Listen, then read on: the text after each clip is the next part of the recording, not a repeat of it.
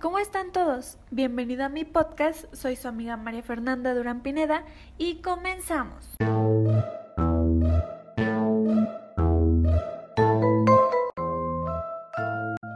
Bueno, hoy en su programa favorito, Pensando como un crítico, hablaremos de un tema no muy común pero bastante interesante. ¿Te has preguntado el porqué de las cosas? ¿Te has puesto a pensar en la realidad que percibimos? Apuesto a que sí. Como sabemos en nuestro programa pasado pudimos profundizar sobre el pensamiento crítico y la filosofía, sobre los fundamentos teóricos del pensamiento complejo de Edgar Morin. También hablamos sobre la pedagogía crítica y la pedagogía crítica de Paulo Freire. Junto con nuestros especialistas pudimos encontrar el punto que une todos estos temas de lo que hemos estado hablando y analizando. Así que acompáñanos.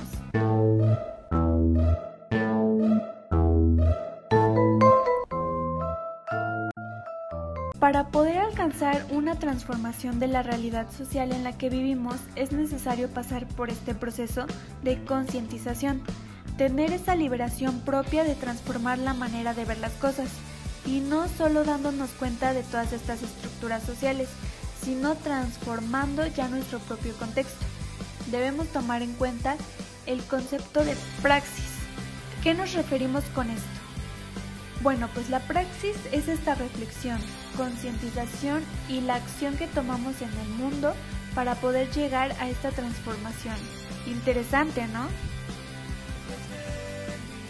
Es importante también educarnos adecuadamente, tener cultura, tener esa motivación de querer saber y analizar, ser personas críticas y cero conformistas. ¿Por qué?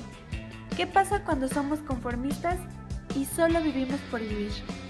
Me refiero a que nos quedamos con lo que nos presentan, nos quedamos con lo que la publicidad nos ofrece, las noticias con las que nos bombardean cada día a todas horas, con lo que el gobierno nos dice y todo lo creemos, no indagamos, no vamos más allá de todo eso, sabemos que hay más por saber, pero nos quedamos estancados y solo aceptamos la realidad que nos dicen o que nos pintan, por así decirlo.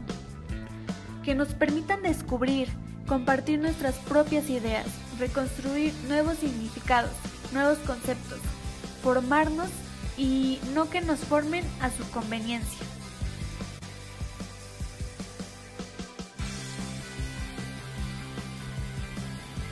¿Por qué no podemos ser nuestros propios filósofos de nuestra vida y del mundo en que vivimos?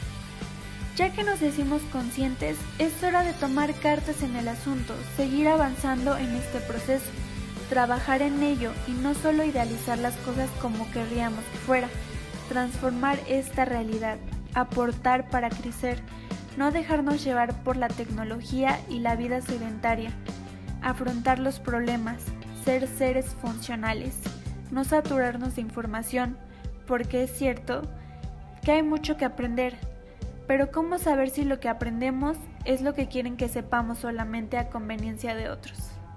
Se los dejo de tarea.